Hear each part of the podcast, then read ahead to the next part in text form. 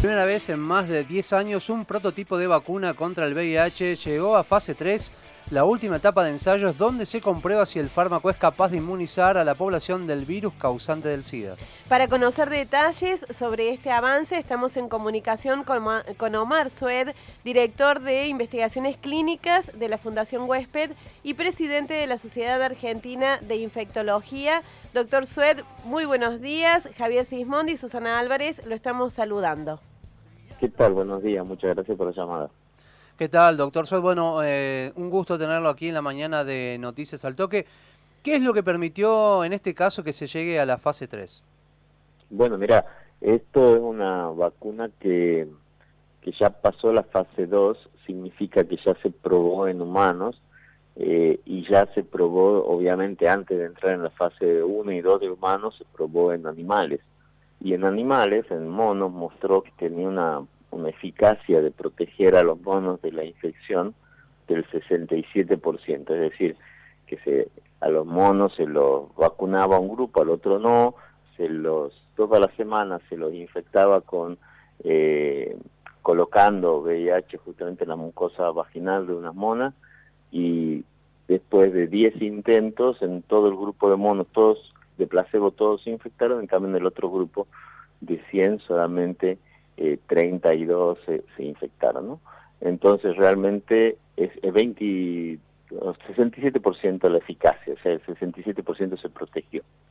Entonces realmente es la primera vacuna que tenemos que mostró protección en animales, entonces en humanos después se probó la fase 1 y la fase 2 y se vio que los, las personas hacen la misma cantidad de anticuerpos y de respuesta neutralizante que los monos. Entonces ahora está la fase 3 para probar si eso, si ese efecto inmunológico que produce también se corresponde con, con protección del HIV, ¿no?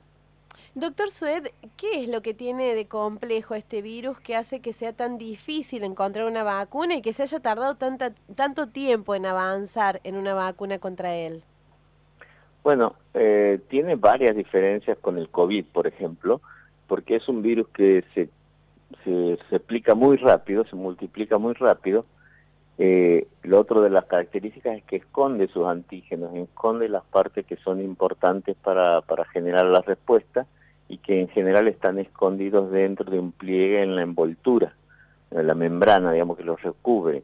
A diferencia del COVID, que, lo, que genera más anticuerpos, que son los anticuerpos neutralizantes, que es la proteína esta como una pelotita que tiene en la cabeza, el, la parte del de, HIV que genera anticuerpos estables es justamente una, un pliegue dentro de una de estas pelotitas, digamos. Entonces no se lo ve bien o el sistema inmune no lo ve bien. Y después es que este virus infecta justamente a las células de las defensas, o sea que son infecta a las células que tienen que montar la respuesta inmune.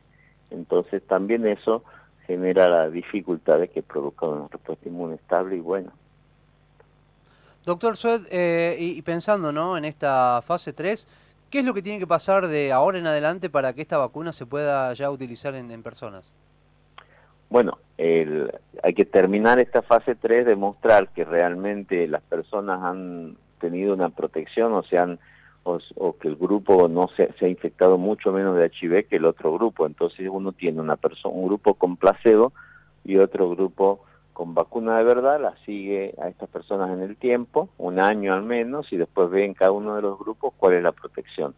Entonces, en ese contexto, lo que uno tiene que hacer es un ensayo donde sea éticamente posible, digamos, uno no puede ir a ponerle en, virus a las personas, ¿no es cierto? Entonces, ¿cómo hacemos para eso? Uno tiene que elegir personas que saben que tienen un riesgo alto y que saben que no hacen lo que tienen que hacer para protegerse.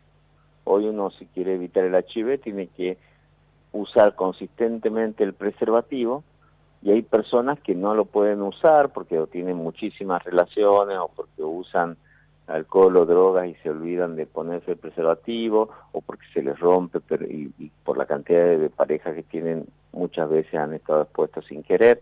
Entonces, ese es el grupo de personas que tienen mayor interés para este estudio. Y hay otra variable que es que para estas personas, las que saben que están corriendo siempre un riesgo, ya existe una forma de protección que se llama la profilaxis preexposición, que esperemos que en el país esté pronto, que es la posibilidad de tomar una pastilla todos los días para evitar la infección, así como cuando uno se, se, va, se tiene que ir a África, se tiene que tomar una pastilla para evitar la malaria, mientras esté en África, en este grupo de personas, mientras tenga relaciones, mientras la vida los exponga a estas situaciones, podrían tomar una pastilla para evitar el HIV. Entonces, justamente para la vacuna, tienen que ser personas que no quieran tomar esa pastilla porque no les gusta tomar pastillas y que estén permanentemente en riesgo, ¿no? Entonces esos serían los mejores candidatos para esta para esta prueba. Doctor, justamente eh, referido a, esa pastilla profilaxis preexposición, ¿eso no está disponible en nuestro país o sí? Bueno, la verdad que el gobierno venía haciendo hace un año, que viene, más de un año, que venía haciendo los planes y ya había hecho las guías de desarrollo, había comprado la medicación, pero la pandemia de COVID retrasó la implementación de esta pastilla, así que esperamos que ahora que la situación del COVID está un poco más clara y se sabe más o menos cómo va a seguir, esperamos que se reinicien los programas para empezar a poner disponible esta pastilla. ¿Y la puede tomar cualquier persona? En realidad la tiene que tomar, justamente como decíamos antes, personas con un riesgo alto. No tiene sentido dársela a un chico, una chica que no tiene relaciones casi nunca, sino que hay que dársela a personas que tienen una posibilidad mayor del 2% de infectarse en el próximo año. Y esto incluye, por ejemplo, los hombres que tienen sexo con hombres que no usan, que han tenido sífilis en el último año o que usan drogas, porque sabemos que esos grupos son los que por ahí son los que más frecuentemente se olvidan de usar preservativo consistentemente. O sea, doctor, que uno utilizando esta, esta pastilla, este medicamento, eh, logra inmunizarse ante un posible contagio de, VIH, digamos. Hay que tomarla eh, con, con anterioridad sí, es cierto, uno tiene una, una eficacia mayor del 90%, sobre todo si uno va a estar en un periodo de riesgo alto. Quiero decir, vos, por ejemplo, vos te portás muy bien, pero si te vas de viaje y, y en el viaje tenés muchas exposiciones de riesgo porque estás acostumbrado a tirar la chancleta cuando te vas de viaje, bueno, es una pastilla que durante ese periodo te puede proteger muy bien. Doctor, ¿y qué diferencia hay, en, hay entre este medicamento y la vacuna o una posible vacuna?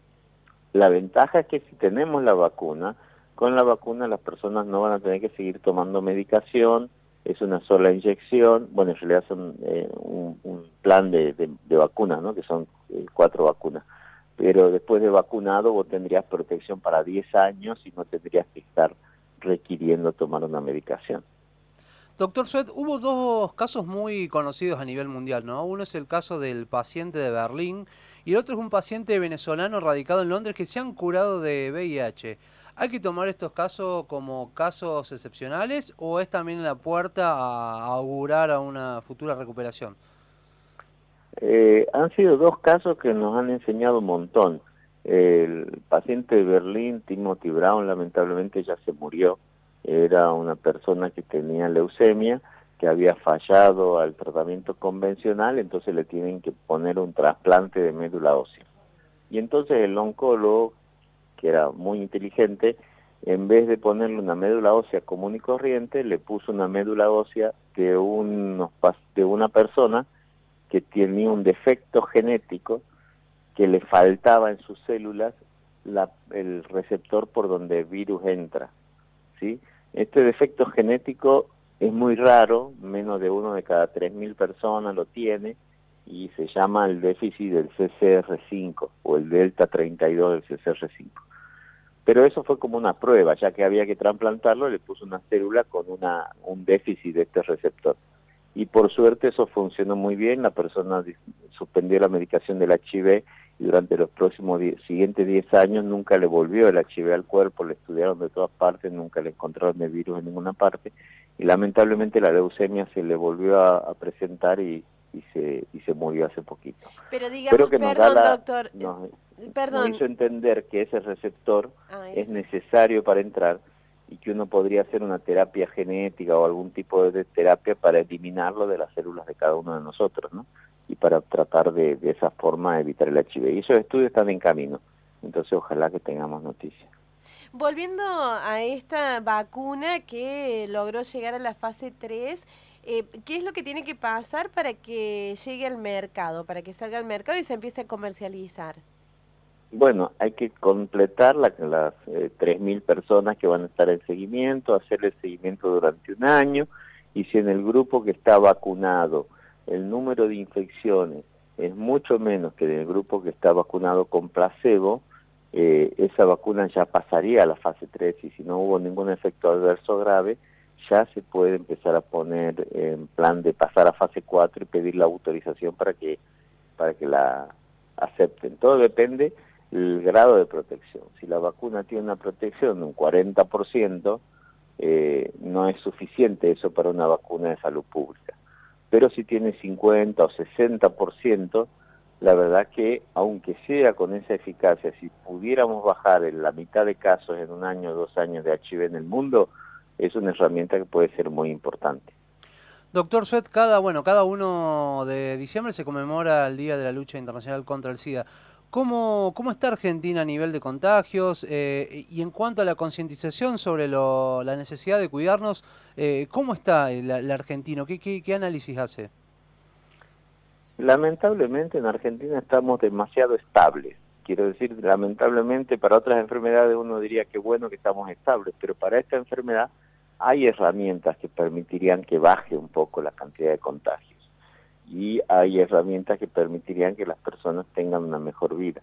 Y esas herramientas, eso justamente hacerse el diagnóstico, el, saber si uno tiene o no tiene HIV, o sea, cualquier persona que desde el año 1980 hasta esta parte tuvo relaciones sexuales debería hacerse por lo menos una vez en la vida el HIV.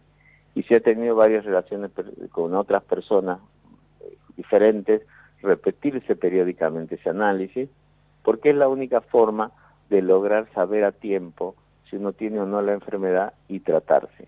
Hoy el tratamiento es muy diferente a cuando yo comencé a atender pacientes hace, hace 30 años.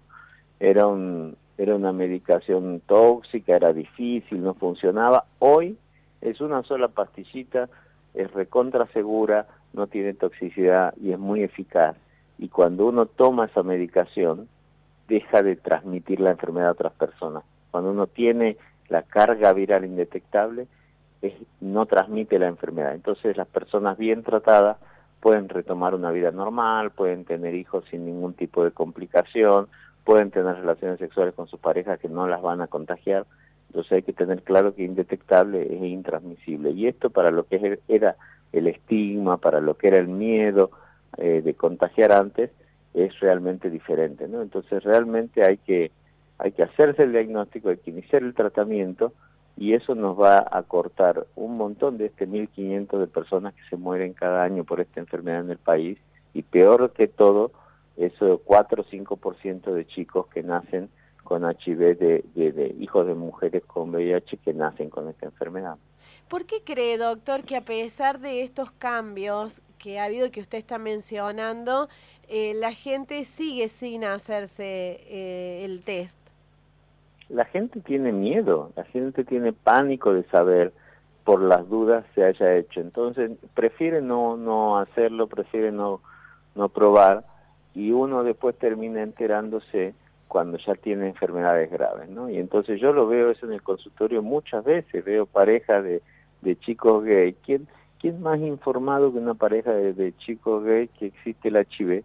Que no se han hecho el análisis por 6, 7 años. Entonces esas personas tendrían que hacerse el HIV cada seis meses, ¿no? O chicos jóvenes que han querido explorar la sexualidad de todas las formas, pero que después de eso nunca más se controlaron y después terminan llegando a la clínica cuando tienen alguna otra enfermedad. Realmente el, el estigma, el miedo, la discriminación siguen estando presentes porque la gente no sabe que con tratamiento uno puede hacer una vida normal y porque el resto te sigue juzgando eh, porque no te juzga tener o no tener HIV, sino que te sigue juzgando la conducta sexual, digamos, ¿no? o se siguen metiendo poco en, juzgar qué hiciste con tu vida o qué no hiciste con tu vida. Y entonces esa es una de las limitaciones más importantes. Una de las buenas noticias es que también hay ahora la posibilidad, digamos, que en Argentina va a estar disponible en un par de meses, esperemos, es la posibilidad de hacerte el análisis vos solo en tu casa, así como la gente se hace el EVATES para, la, para ver si está embarazada o no a las mujeres, eh, vos ir, buscar una tirita reactiva o comprarla en, la farmacia, con una gotita de sangre en tu casa, saber en 15 minutos si tenés o no tenés el HIV. Y esto está buenísimo para las personas que realmente tienen miedo de ir al hospital o les da vergüenza y que en su casa, bueno, una vez que ya es positivo, ya saben que pueden tomar una medida, que pueden tratarse y que pueden solucionar ese problema. ¿no? Y sobre todo, doctor, eh, pensándolo ya en, un, en, el 2020, ya entrando la, la segunda década del, siglo XXI, eh, ¿cómo cuesta pensar todavía, cómo cuesta desterrar esta cuestión de la discriminación, ¿no? Y sobre todo esta cosa tan, tan oscura que tiene el VIH, y pensándolo, ¿no? En, su comienzo de, de, esta pandemia mundial a, a, hoy, donde ya hay un tratamiento efectivo, donde usted bien señalaba hace unos minutos, ¿no? Con, una simple pastilla se puede lograr neutralizar el virus y volverlo prácticamente indetectable en, sangre. Así es, así como, digamos, y así para eso también estamos los grandes, y así como hace 20 años nos enseñaron que a nuestros hijos les teníamos que recordar que son preservativos, ahora les vamos a tener que recordar que eh, si tienen alto riesgo o tienen relaciones de alto riesgo, se hagan esta tirita reactiva en su casa de vez en cuando, anden con las pastillitas de profilaxis preexposición en el bolsillo, y bueno, y, si llegaran a ser positivos, eh, el tratamiento rápido es lo, lo que mejor los va a proteger.